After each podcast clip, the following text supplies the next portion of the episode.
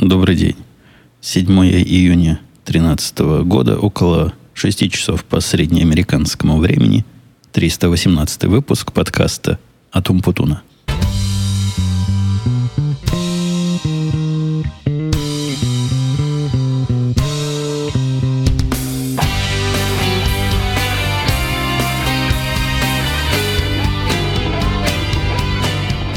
Похоже, наш прошлый эксперимент, когда я осмелился на странное и пригласил гостя в этот подкаст, в подкаст, который моно, моноавторский, и редко, ну, годы тут не было гостей, но вот пришла гостья, и на удивление тепло.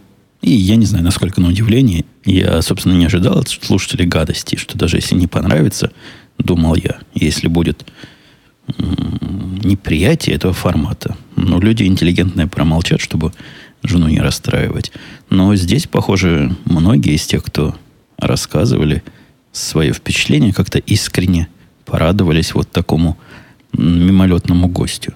А особенно учитывая то, что без всякой подготовки, вот просто я достал все, что было. Первый заработавший микрофон из своих запасников, подключил его в первое обнаруженное место. И все это по-быстренькому настроил, и тут затянул жену. Ну, все это, вся подготовка заняла минут пять. В процессе оказалось, что два из микрофонов, которые у меня там на черный день были, и которые я не пробовал, как-то частично поломались. В одного, по-моему, провод оторвался, это чинится. А второй такой из, из крутых, из продвинутых, просто не работает, трещит и хрипит. В общем, парк моих микрофонов устарел. Я давно тут ничего не покупал, ну, годы, наверное. С тем, доволен с тем, что у меня есть. Вот, похоже, придет, придет время новых покупок вскоре. Вот, ну давайте переходить к тому, что на сегодня намечено, потому что в прошлый раз я сильно в тему фильтровал. То есть я когда видел тему такую, в которую меня гостью не затянуть, я просто ее просто игнорировал. Поэтому некоторые, может, и сюда перейдут или уже перешли. Хотя, глядя на список, мне трудно... Кстати, со списком, давайте, это первая притема. Такая беда, такая катастрофа случилась. Набирал я свой, ввел список. И тут черт меня дернул. Э, я внизу был, ну, то есть не у себя, в светелке, не в своей, на Первильской второй студии, а внизу, там, где все, все люди нормальные ходят. Компьютера не было с собой, и открыл я программу внесения заметок и какую-то умную штуку хотел дописать к подкасту. Ну, чтобы не забыть какую-то мысль, какой-то момент. И чего-то у меня в процессе глюкнуло. И как-то iPad то ли я выключил в процессе, то ли не дал. И я не, не следил за кон, до конца с тем, что я сделал. Но какой-то я редкий случай, видимо, сгенерировал. И в результате вся моя заметка, вот все вот эти пункты, которых тут у меня раз, два, три, четыре, пять, шесть, семь и больше, все они пропали. Все, что было подготовлено за последние 10 дней, все коту под хвост. Ужас, ужас, кошмар. Но оказалось, никакого ужаса нет. Это я поучительная история для начала. Типа, ребята и девчата, делайте резервные копии. Пошел я в резервную копию. Оказалось, у меня столько этих резервных копий. Бери, не хочу. Одна в дропбоксе. Не очень актуальная оказалась. Другая часовая здесь оказалась. Третья еще где-то. В общем, выбирай. Выбрал я, нашел самую свежую, то есть ту, в которой только вот эта последняя заметка и пострадала. И до сих пор себя нахваливаю. Какой же я молодец. И какие же молодцы вы. Те, кто меня слушают и слушаются. И сохраняют в сторонку то, что ценно, то, что важно. И потерю чего, потеря чего может расстроить. Два раза по поводу вот этих, это я по поводу вот этих железных штук, у меня сразу ассоциация возникла, потому что за прошедшие две недели я даже не два раза, а два раза по два раза выступал в роли такого мастера на все руки. Человека, который умеет подключать провода в нужные места. Короче говоря, ездил я в дата-центр. Вы помните, у нас, когда вот это было ковровое увольнение а, работников, и когда мы потеряли многих из числа своих, не, не по своей воле. И, ну, вы помните эту историю, как это все – вдарила по нам, как, как молния.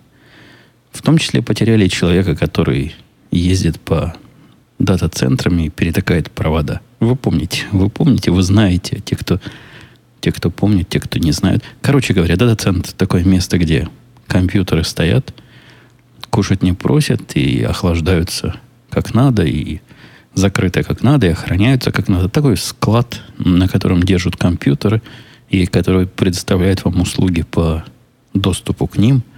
И вот, собственно, и все. Такое место, где можно держать свои компьютеры. Это удобно, потому что в подвале свои компьютеры, если бы мне надо было держать свои сервера в подвале, это страшно. Я когда-то так делал. Во-первых, они, у меня было два там или три одно время, самых маленьких. Но это совершенно плохо предназначено для человеческого общества. Во-первых, они жрут электричество, в отличие от обычных мелких домашних компьютеров сильно больше. Но, во всяком случае, те старые модели, что тогда у меня были. Во-вторых, они гудят нечеловечески. И, и в-третьих, требуют специального места, куда их нужно вставлять. Они такой формы, что ни на стол не положишь. Надо шкафы особого размера и особого формата. Короче, все в этих дата-центрах есть. И у нас там, вот в этом ближайшем от нас, он относительно близко, миль 15-20 от того места, где я, сейчас, по-моему, 5, да, 5, 5 полных шкафов всякого оборудования стоит. Кто его соединял и кто его подбирал, я участвовал в этом процессе в свое время, как-то руководил со стороны. Но когда был специальный человек, вот технические вещи делать, это поднять туда, перенести, это вставить, это настроить, мне туда ездить приходилось, ну, раз в год. Вот какая-нибудь такая уж совсем уж супер катастрофа, и вообще никого больше нет, и, а я близко. Ну, поехал. Теперь человека нет, и я еще с одним своим орлом, мы вместе, значит, на пару этим всем занимаемся. И я, когда туда поездил, ездил не, не от хорошей жизни, не от желания, и не от особого любознательности посмотреть, как там чего, а проблемы были. Проблемы, надо сказать, и до сих пор не решились, и какие-то проблемы вне области моей компетенции. Я ездил, пытаясь свою компетенцию расширить и починить все, что мог. Из соображения здравого смысла, жизненного опыта, прочего опыта на разных других работах, на разных прочих предыдущих работах. Все это как-то, ну, в общем, успешно. То есть ничего хуже не сделал. Даже сделал все несколько лучше, пытался эту катастрофу разрулить. Ну, я вам, собственно, к чему это вспомнил? К тому, что в поездках туда-обратно и во всякой этой мистике, которой я там занимался, ну, то есть провод туда воткнуть, поменять там такие-то пути, логические или технические, переключить такую железку, попробовать этакую железку, я понял, почему, несмотря на то, что образование у меня как бы железное, железячное, не совсем уж электронное, но по образованию я системотехник. То есть такой человек, который должен компьютеры проектировать. Нет, не тот, который провода двигать и, и коробки между собой соединять а, разной степени железности, а тот, который начинку этих коробок придумывает. Мне никогда, я себя никогда не видел в виде такого разработчика, но это даже как-то нереально. То есть, представляете, в Советском Союзе учился, чтобы разрабатывать процессоры. Какие процессоры? Зачем там столько разработчиков процессоров, когда самые продвинутые разработчики занимались тем, что аккуратно ну, не воровали, заимствовали то, что буржуины наделали. Не знаю, я никогда по этой специальности не работал ни дня, но экзамены честно сдавал. А поездив, еще раз повторюсь, вот в этот центр, где железок много, понял, что правильно я выбрал подальше от железа и поближе к истину настоящему, поближе к написанию программ. До сих пор себя по спине похлопаю за такой выбор. Это такое невероятно нудное невероятно тупляющее занятие, доложу я вам. И у меня есть сильное впечатление, что занятие это не от того, что я не очень квалифицирован в этом деле был. Ну, не очень я, действительно. Просто у нас лучше нет никого. А потому что у них много так делается. Много делается методом вот это поменяем и посмотрим, что получится. Я этот метод ненавижу в своей профессиональной области. То есть я всячески своих работников отучаю отпробовать, потому что пробуя без понятной теории, без понятной гипотезы, которую можно проверить, доказать или опровергнуть, ну, это просто время выброшено на ветер. Такое огромное количество э, в этой нашей среде различных переменных состояний, что ну, невозможно, попробуя и поменяя там и сям, не очень представляешь, что и зачем ты меняешь, добиться результата. Там оно как-то можно добиться. Там, видимо, все попроще, но так все противно, так все нудно, так все не по-человечески. Ух, не люблю я. Не люблю это системное администрирование вот на таком низком железном уровне. И я знаю, среди моих слушателей наверняка есть люди, которые считают это интересной работой. Наверное, кому-то это нравится. Мне, мне абсолютно нет. Совершенно отбило охоту. Кстати, я вспомнил, почему я перестал собирать компьютеры для себя уже лет 8 назад. Хотя раньше любил. Видимо, то ли повзрослел, поумнел, то ли просто постарел, стал ленивым. Но у меня, честно говоря, жаль времени вот на эти бестолковые телодвижения с получившимся сомнительным результатом. Прошедшей неделе я тут устроил демонстрацию протеста. Ну, не то чтобы личную демонстрацию, когда выходишь к Белому дому и кричишь «Дал Рейгана». Нет, не такую. Но демарш. Обнаружил я, сидя в... По-моему, этой истории не рассказывал. Даже не намекал нигде. Видимо, кому-то рассказывал, поэтому такая ложная память. Так вот, сел в машину, в которую сажусь время от времени, включил радио, которое я включаю еще реже. Радио спутниковое, которое Sirius вместе с XM объединилось теперь на какой-то XM Sirius. Ну, то есть радио по, по спутнику. Специальная антенна на крыше, все дела ловятся специальным приемником, качество превосходное, но, несомненно, у них проблемы, потому что я их все меньше и меньше включаю. Ну, действительно, как-то странно включать все это радио, какой-то 19 век, когда у тебя есть iPhone или другой прибор, который в том числе и радио. В том числе любое, которое ты захочешь, и, и как ты захочешь, и когда ты захочешь. Ну и, в общем, специализированное вот такое радио, вбитое в машину, кажется странной идеей. Особенно такой сервис, за который отдельно надо платить, там долларов, по-моему, 12 в месяц, а может даже 15. Где-то вот какие-то такие суммы за него в месяц берут. Оно у меня было первый год бесплатно. Это такая замануха, когда машину покупаешь, дают на год бесплатно, а потом, видимо, надеются, что ты забудешь отменить. Но поскольку я иногда им пользовался, я его не отменял, слушал по нем часто, когда ездил на работу, разные передачи на, на Fox News Talk радио. Но тут случилось странное. Включил на днях проигрыватель, свой приемник этот цифровой, ткнул там в тачскрин пальцем на канал, на свой любимый канал, который я слушаю процентов 80 времени. То есть, когда я слушаю, то в основном его слушаю. А он говорит, нету канала.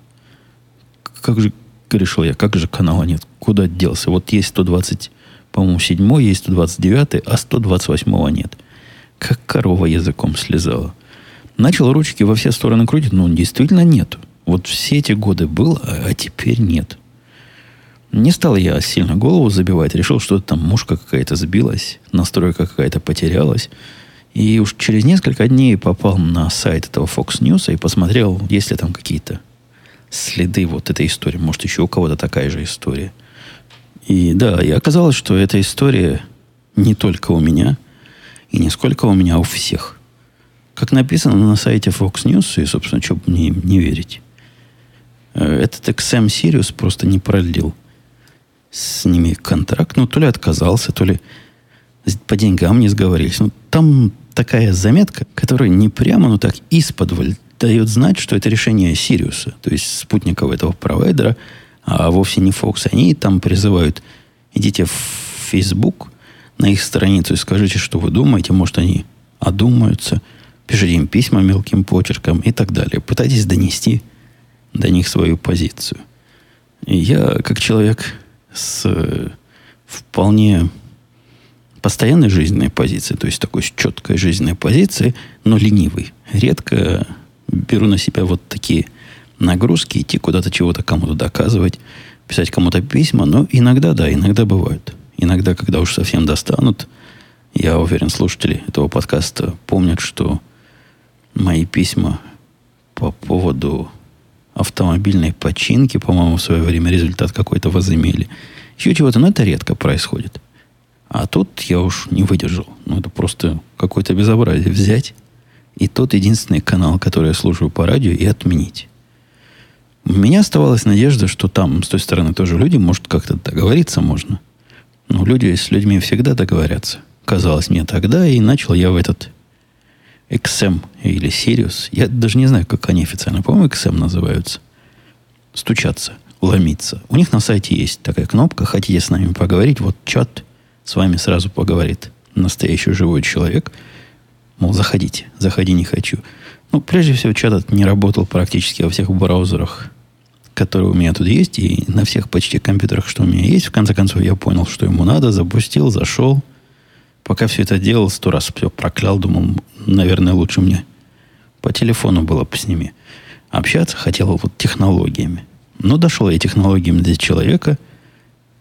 Сразу пишу человеку, вот такая проблема, канал 128 пропал, нет, как не было, верните. Или скажите, будет ли он или нет, и какие перспективы.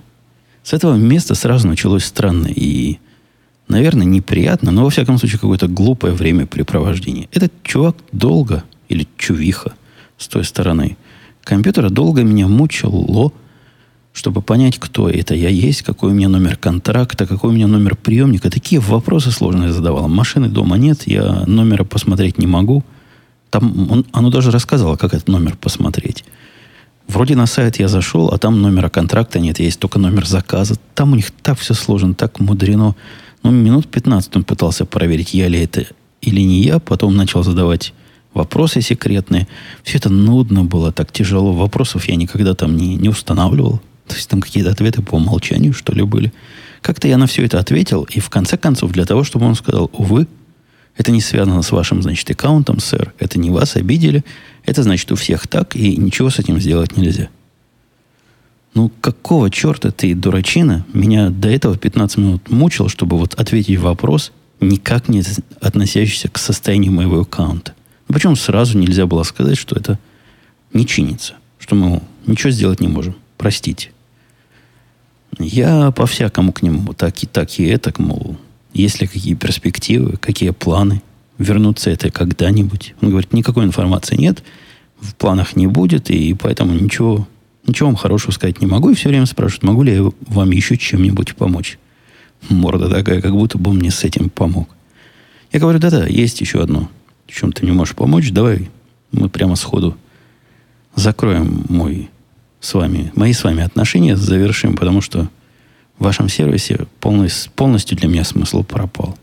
Говорит, да-да, Саш, с удовольствием я вам помогу, но, к сожалению, по техническим проблемам, по техническим вопросам, мы вот никак не можем это все сделать по интернету, потому что интернет рассказал мне, такая штука опасная, и мы не можем точно знать, что... Короче, голову мне начал морочить для того, чтобы не закрывать мой аккаунт прямо сразу же здесь. Дал специальный номер телефона, говорит, позвоните по нему, скажите, что от Васи, и там вам все сразу закроют. Пошел я от Васи звонить. Ну, действительно, там какой-то другой человек. И когда я с этим человеком разговаривал по телефону, я понял, почему такое тяжелое общение было с первым. Это такой суровый и самый, что есть, пасконно домотканный индийский саппорт. Ну, то есть люди с той стороны, они... Я не понимаю, как люди с таким... Это даже не произношение, а с таким набором слов и с таким качеством того языка разговорного, на котором они общаются, могут вот этим заниматься профессионально. Я действительно не понимаю. Ну, обо всем, что они говорили, я догадывался иногда не с первой попытки. Один раз даже неправильно перевел на, на свой английский то, что человек этот говорил на своем. Я даже не знаю, о каком языке. Но то, что они заказчика не понимают, заказчика, которого понимают все на свете уже последние шесть лет – они в упор не понимают. Вот не пони... Может, они специально не понимают, чего я хочу. Но в конце концов мне удалось донести до человека, что я хочу закрыть прямо сейчас. Долго он мне морочил голову, как бы, как бы ему меня удержать. Начал предлагать другие каналы. Я говорю, я не, ничего больше не слушаю. Мне вот этот политический канал интересен. В ответ на это он мне предложил, говорит, ну, уже есть новый джазовый канал, может, вы поменяете одно на другое. Полнейший абсурд и полнейшее бестолковое времяпрепровождение, но уговорить его отменить мой канал, наверное, минут 20 я потратил. Все это так не быстро делается. Время от времени он меня вешает значит, на, на эту музыку и говорит, подождите, я что-то проверю. Наверняка это брать клиента на измор, потому что что он там проверял – не знаю, в конце концов он согласился, согласился, не поверите, закрыть мой канал. Но вот если я его закрою прямо сейчас, то придется мне, значит, какие-то штрафные, по-моему, 4 доллара заплатить или 5. А если я закрою его до конца месяца, вот, по-моему, этого то ли июня, то ли начало июля, тогда, значит, ничего платить, и все уже оплачено. Я согласился ничего не платить, раз все так просто. И все пообещали закрыть. Я сильно сомневаюсь, что, ну, что закроют они мой счет. И я практически уверен, что где-то в июле я случайно проверю, окажется, что вот они опять взяли деньги. Ну, нельзя так общаться. Это худший, по-моему, способ общения. И... То есть вы с ними говорите об одном, они вообще тебя не слушают. Они что-то свое несут ты им задаешь вопросы, и такое впечатление, что ты их обижаешь. То есть у них свой, свой есть план разговора, они хотели тебе чего-то донести, а ты тут со своими глупостями лезешь и пытаешься их сбить. Их сбить трудно, практически невозможно. Я под сильным впечатлением был вот первые несколько дней после этого разговора, и какие-то даже отголоски этого впечатления мне захотелось и, и до вас донести.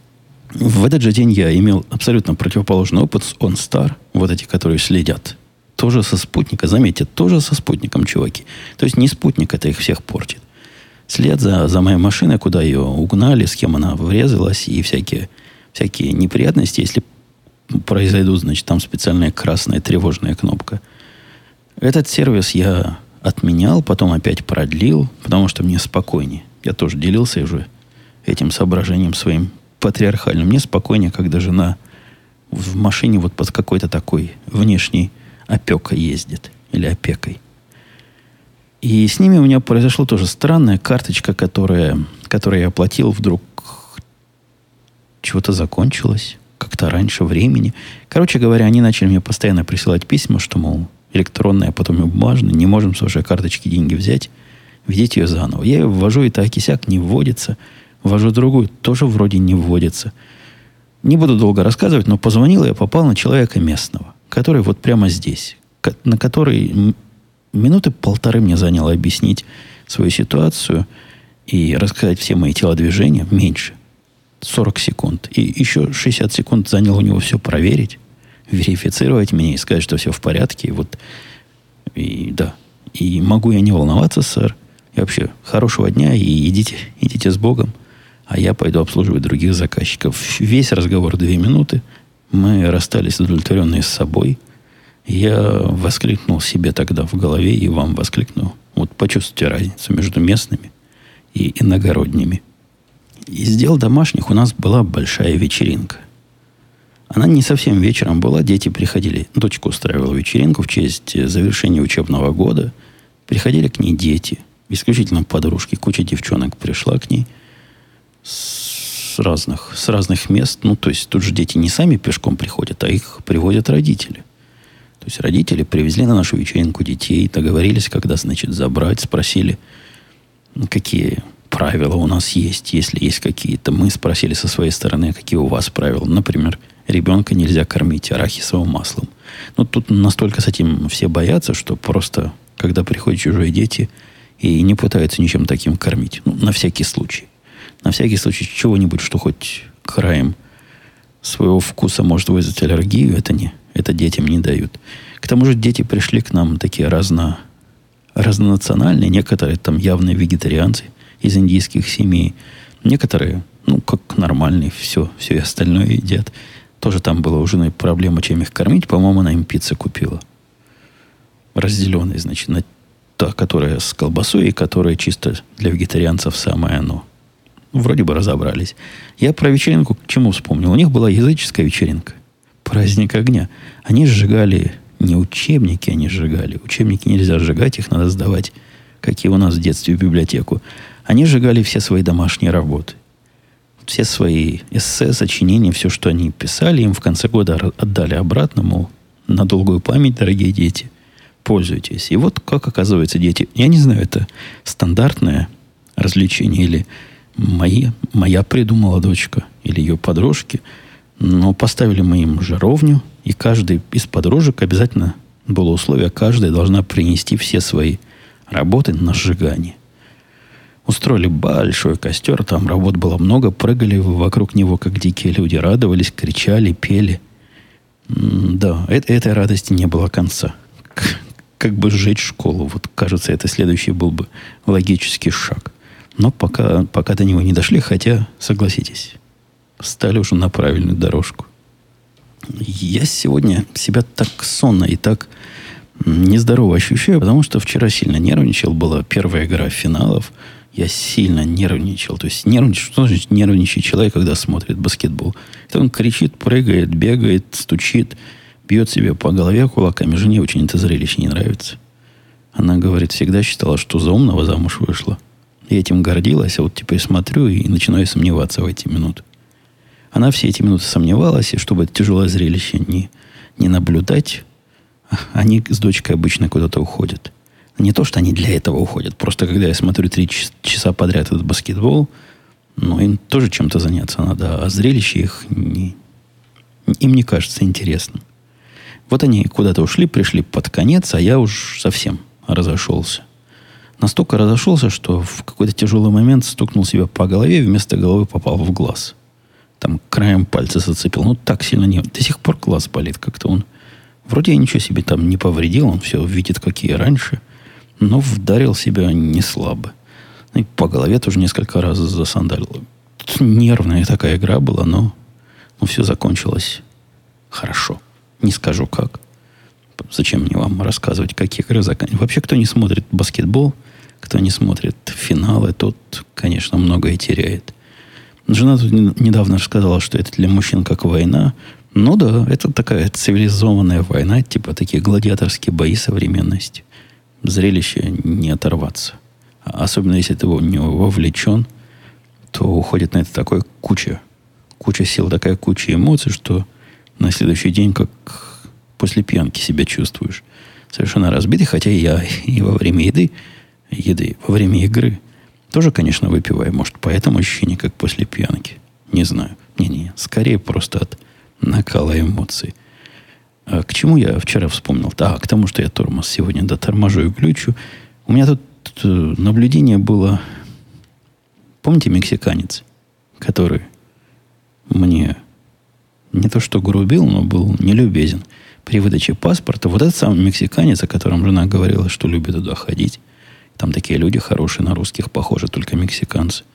Вот этот гад-мексиканец моей женой там оказывается вообще вась-вась.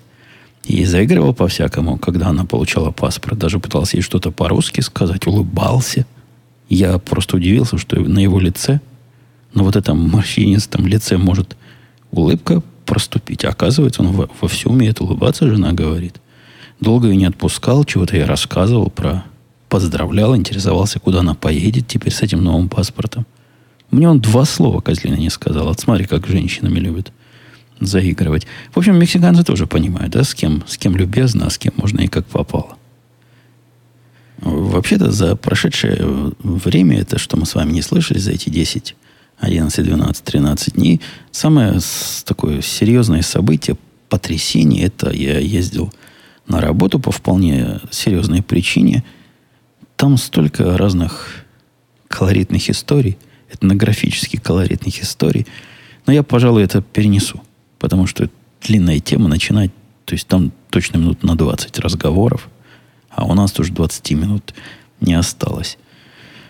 Э, одно только вспомню, да. Одно вспомню, что когда мы туда ехали, я понял, что такое быть зажженным, сваренным заживо на полном серьезе. Мы ехали туда на машине моего индийца. Как-то обычно я его подвожу. Ну, то есть мы недалеко живем, и когда нужно съездить вот на работу в очень раннее время, а мы оба не любим ездить на поезде, да и по большому счету уже разучились. То есть, когда они ходят там, целое дело все это выяснять, потом от электрички идти до офиса, а до офиса прямо сейчас далеко идти, офис все как-то в глубже и глубже в даунтаун Чикаго переезжает – в общем, на машине всегда ездим. Обычно я его подвожу. Он человек благородный, значит, всегда пытается мне как-то деньги дать. Ну, начальнику неудобно деньги давать.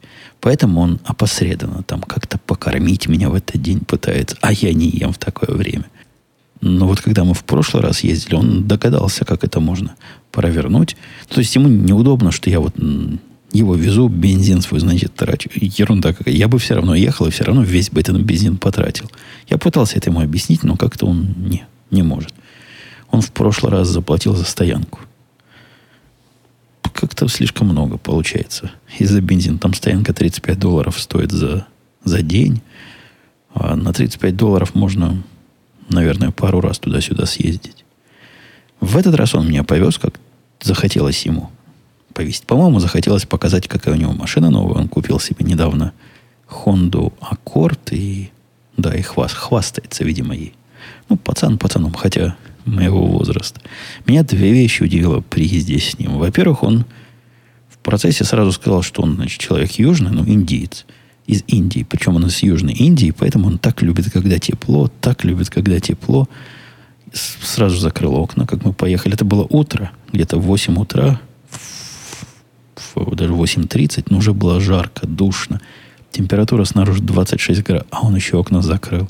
Ну, спасибо, что не включил он нагревательные приборы.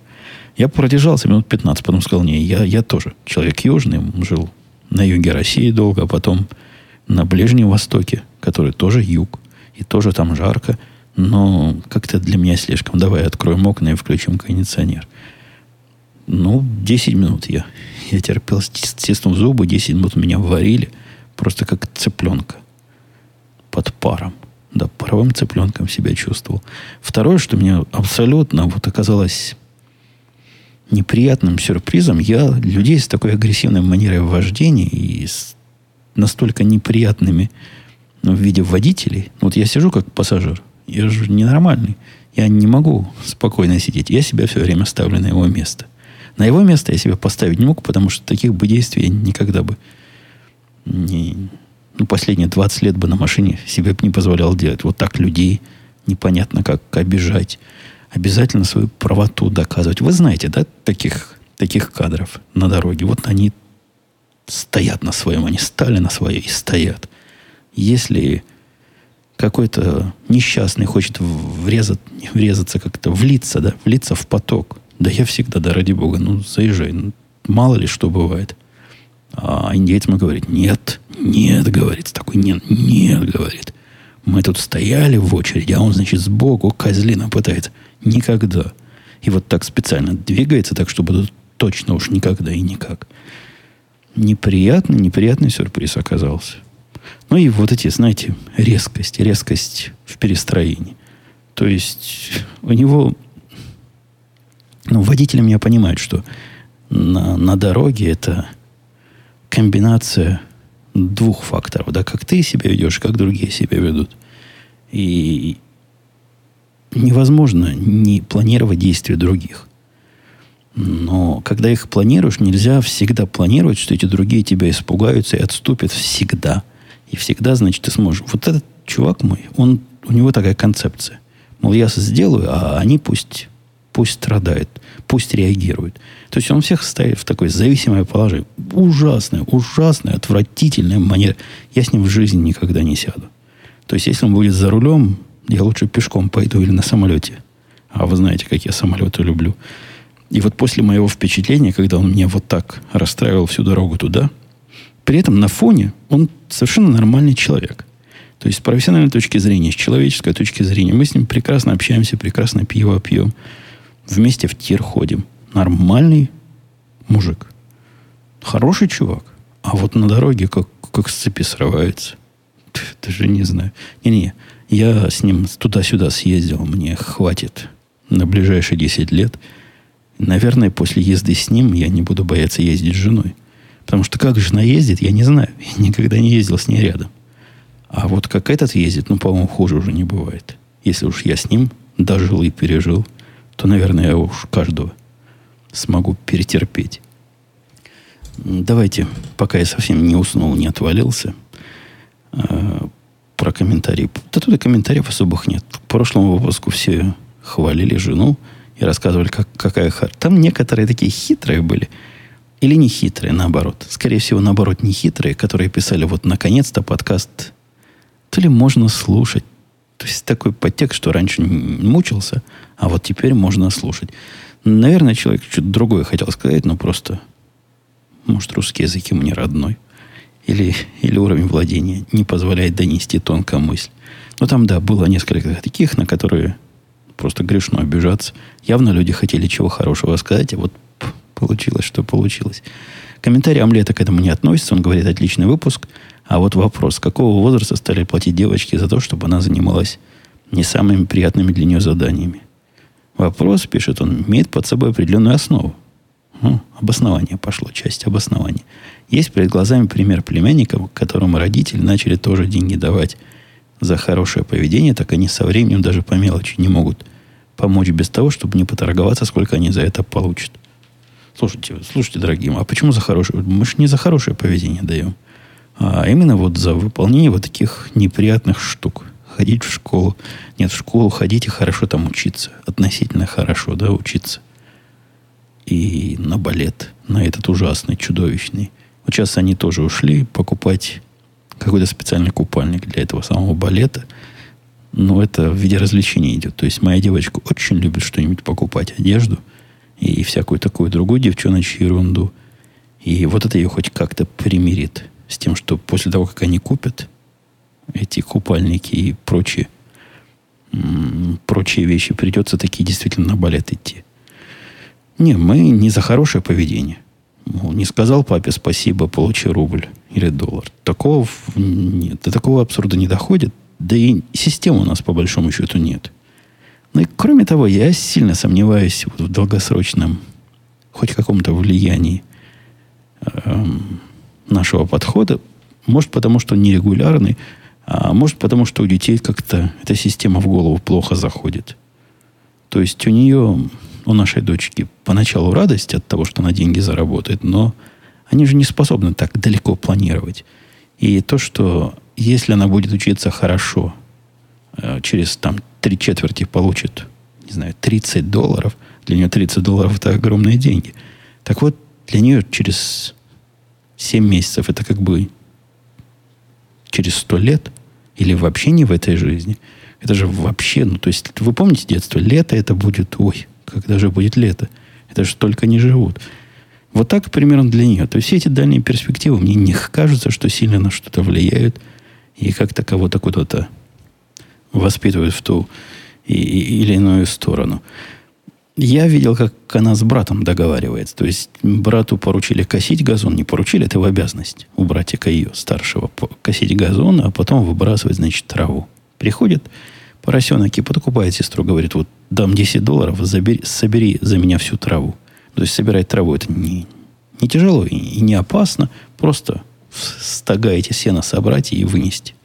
Она с удовольствием, во-первых, братику помочь, она, наверное, и так согласилась. А тут еще деньги посолил. Не-не, я не вижу в этом ничего плохого. Мне не кажется, что это пойдет вот до такого. Не подвину э, пальцем до, до момента, пока не дашь доллар. Слушатель Пуму длинное. Пуму там. Начинается с Пума, поэтому давайте мы его будем Пумой называть. Писал уважаемый Евгений. Евгений. Не могли бы вы рассказать о законодательстве в США при рождении ребенка? Какие выплаты производятся матери? Может ли она вернуться потом работать? Ну, вы нашли кого спрашивать. Откуда я? Могу вам от прямого лица эту информацию дать. От первого лица никак.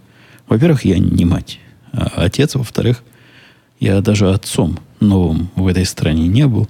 Ну, вокруг себя я когда смотрю, я вижу, как это происходит на практике. Уходит женщина в отпуск по уходу, потом возвращается. Ну, собственно, и все. Сколько кто кому должен платить и насколько все это законодательством регулируется, я вас посылаю в интернет покопать. Я ни разу не видел, чтобы кого-то уволили или кто-то исчез из-за того, что он стал бы ожидать ребенка или родил ребенка. Часто бывает, что они рождают ребенка. Вот у нас была одна руководительница проектов. Она родила ребенка, ушла на полгода в этот отпуск. Через полгода вернулась, проработала месяц и просто ушла. Я не очень понимаю, там надо было после этого дорабатывать какое-то время, не надо было. Но то, что ей в процессе платили, это совершенно точно. То есть она зарплату получала, когда за ребенком ухаживала. На каком уровне регулируется, понятия не имею. Может, это страховка. Я, я даже врать не буду. Пойдите в интернет, посмотрите, если кто знает, какие реально законы, если есть какие-то законы, запрещающие, например, увольнять беременных или матерей молодых – Дайте там в комментариях знать. Давайте я на этом буду подводить сегодня и итоги, и с вами прощаться, потому что язык не ворочается совсем. И пришло, да, пришло время нам расстаться до следующей недели. Я, вы видите, сокращаю свои интервалы. То есть вхожу потихонечку в свой нормальный ритм подкаста. Хотя не, не держите, не держите, не питайте. Не питайте надежды, что в следующем выпуске я буду более живой. В следующем выпуске я могу быть таким же эмоционально опустошенным, как и сегодня. Игры баскетбольные, они до семи поражений. То есть до четырех поражений, я хотел сказать. Может быть, семь игр максимум. Так что имейте в виду. А семь игр это еще пара, пара-тройка недель, наверное. Ладно, все, пока. До следующей недели. Услышимся.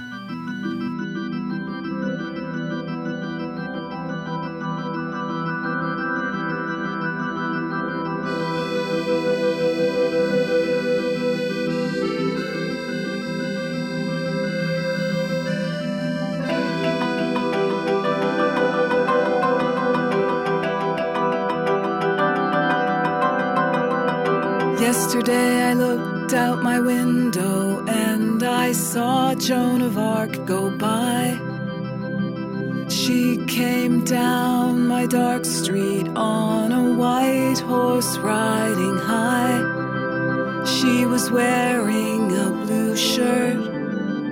I could tell that she'd been hurt.